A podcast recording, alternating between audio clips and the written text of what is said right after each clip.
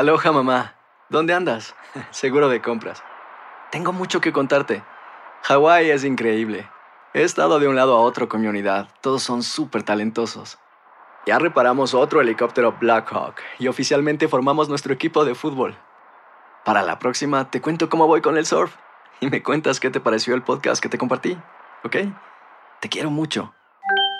Be All You Can Be, visitando goarmy.com diagonal español. Buenos días, estas son las noticias en un minuto. Es lunes 21 de noviembre. Les saluda Max Sides.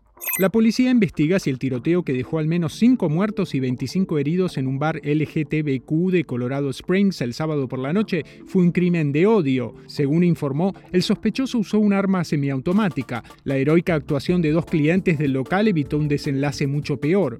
Las nevadas por efecto lago llegarán a su fin este lunes en la zona de los Grandes Lagos, dijo el servicio meteorológico. Esto aliviará a millones de personas luego de que cayera un récord de más de 6 pies de nieve en el estado de Nueva York.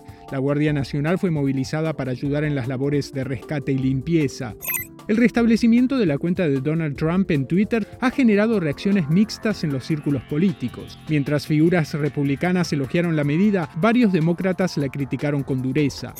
Joe Biden cumplió este domingo 80 años y se convirtió en el primer presidente octogenario en funciones en la historia del país, en medio de especulaciones sobre si su edad podría afectar su aspiración de presentarse a la reelección en 2024. Más información en nuestras redes sociales y univisionoticias.com. Hay dos cosas que son absolutamente ciertas. Abuelita te ama y nunca diría que no a McDonald's. Date un gusto con un Grandma McFlurry en tu orden hoy. Es lo que abuela quisiera. Barata papá. En McDonald's participantes por tiempo limitado.